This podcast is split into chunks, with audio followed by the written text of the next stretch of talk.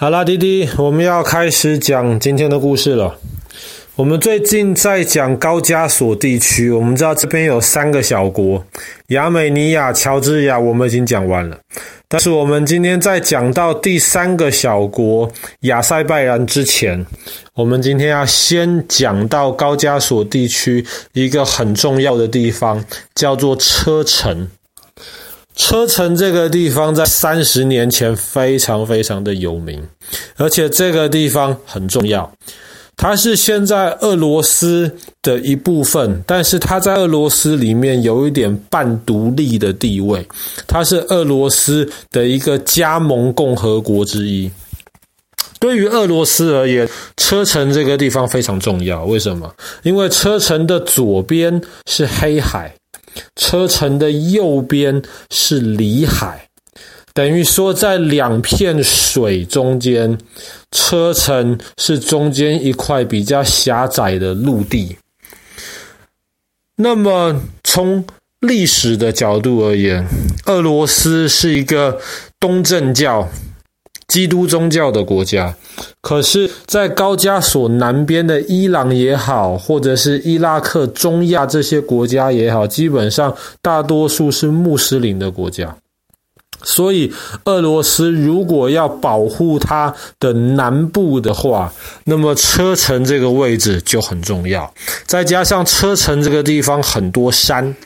高加索山脉，所以很容易防守。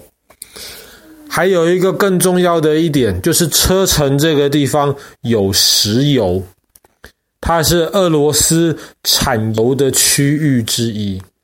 这也是为什么在俄罗斯还有皇帝沙俄的这个时代，沙俄的这个沙皇呢，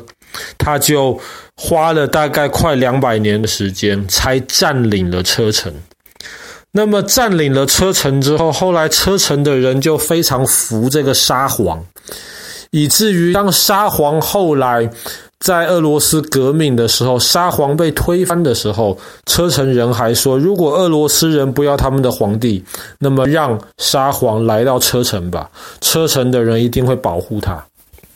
那么后来，俄罗斯的沙皇终究是被推翻掉了，进入了苏联的时代。那么在苏联的时代，其实当地的车臣人就跟苏联莫斯科那边的关系很不好，因为他们把沙皇推翻掉了。这样子到第二次世界大战的时候，车臣人就希望跟纳粹德国合作。能够想办法彻底的独立，摆脱掉这个苏联的统治。这也是为什么在二战结束了之后呢，纳粹德国被打败了，苏联总算有精力来收拾车臣，你们这些当时竟然敢跟纳粹德国合作的人。当时史达林做了一件很厉害的事情，他把车臣的人全部都赶到西伯利亚去，让他们把他们赶出他们自己的家乡。他史达林说，这个是对车臣人的惩罚。那么，这是一直到几十年之后，车臣人才被允许重新回到高加索这个车臣这个地方。但是听到这边，那弟弟你就知道，车臣的人跟苏联的人实在是关系搞得非常非常不愉快。一直到大概三十多年前的时候呢，俄罗斯，不是俄罗斯，苏联瓦解了。像我们前几天讲到的，乔治亚也独立了。亚美尼亚也独立了，那个时候车臣的人也趁机，他们也想要独立。他们当时就选到了一个好时间，那个时候苏联很多的这些小国都要独立了，然后那个时候苏联里八糟，甚至苏联的这个。解体了之后，新的领导人，俄罗斯的领导人还没有决定。结果当时车臣就选在这个时间，也宣布说我们也要独立。但是就像爸爸之前讲的，车臣这个地方很重要，所以当这个俄罗斯的领导人决定了，决定下来了，他有这个心力来重新的把这个眼光放到车臣这一边的时候。他就知道他绝对不能允许车臣像其他的这些小国家一样独立。车臣一独立的话，那么整个俄罗斯里面还会有其他的很多地方都要独立。所以当时的苏联总统叶尔钦他就决定要对车臣发动战争。这个是第一次的车臣战争。第一次车臣战争的时候呢，当时俄罗斯的总统叶尔钦还有他的手下，其实都非常狂妄自大。他们都觉得说，我们只要一个礼拜的时间，我们就可以搞定你这个小小的车臣。车臣是真的很小啊，车臣的这个面积大概还没有北京大，这么小的一个地方，那么想必不会被很好的防守。可是，在第一次车臣战争的时候，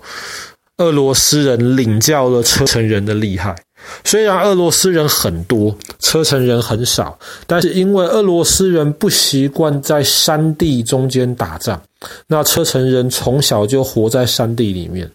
更糟糕的是，当时几年前苏联解体的时候，不知道为什么，当时在苏联在负责车臣的这些苏联人。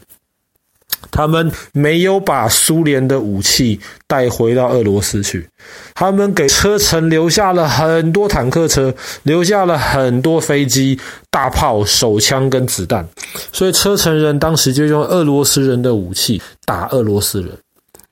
结果这场战争打了一下子之后呢，叶尔钦发现天哪，再打下去就非常非常糟糕，他就决定跟车臣和谈，那么就给。车臣更多的独立的空间，那么车臣也退一步，名义上没有独立，名义上还是算在俄罗斯里面。那么第一次车臣战争就这样子结束了。可是虽然说第一次车臣战争结束，带来的一个很大的影响就是车臣其实是信仰穆斯林的人比较多。